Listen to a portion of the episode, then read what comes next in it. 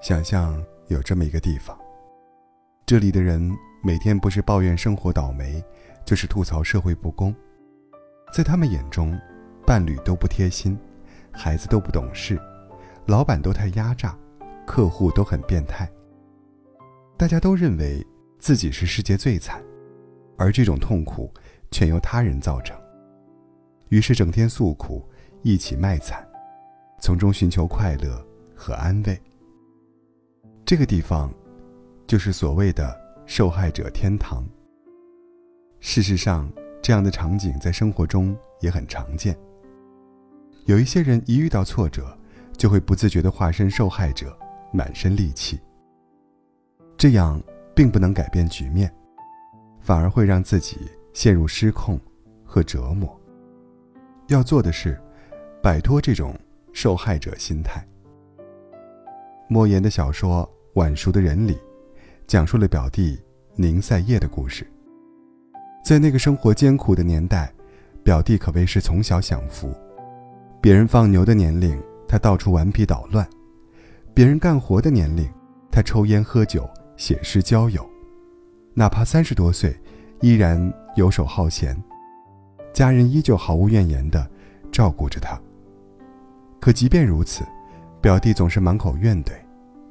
他恨世道不公，恨父母带自己来这个世界受苦，恨莫言不提携自己，没有帮他把自己的名作发表出来。为了让他早日成家立业，亲友们四处奔走，帮他谋工作。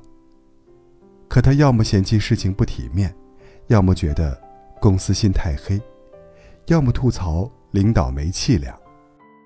每次都干不了几天，就骂骂咧咧离开。然后四处哭诉说，所有人都对不起他。表弟父母总是慨叹儿子没长大，但其实，这种心态真的是幼稚吗？有一个心理学上的概念，基本归因错误。持这种心态的人，总喜欢将成功归因于自己，却将失败和不幸怪罪在他人身上，在日复一日的抱怨中，沦为迷失自我。堕落颓废的工具人。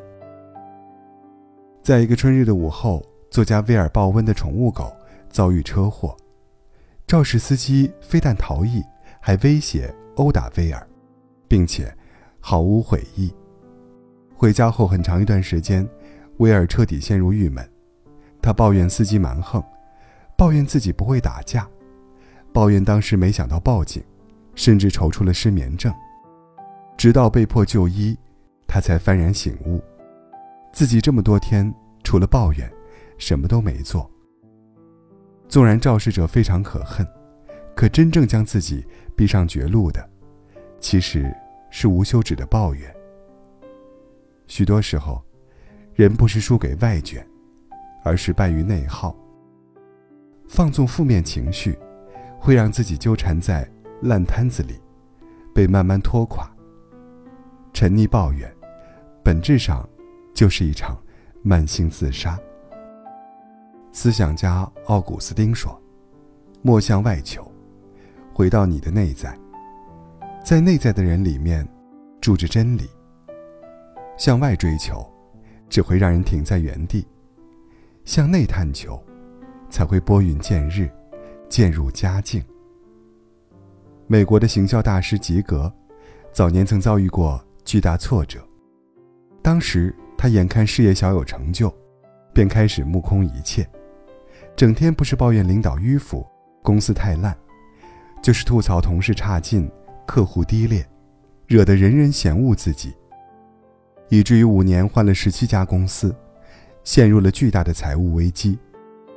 直到后来，新公司的一位中层提醒他：“你应该安心重建自己的事业，而不是整天挑刺。”吉格这才恍然大悟，并认真内省。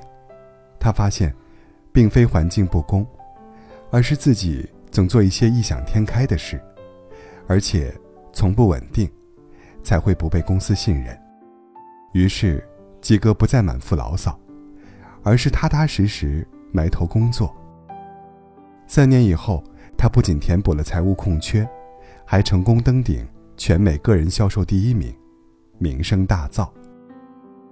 现实生活中，很多人习惯了一遇到事情，就找个人来承担责任，却很少能马上想到如何去解决问题。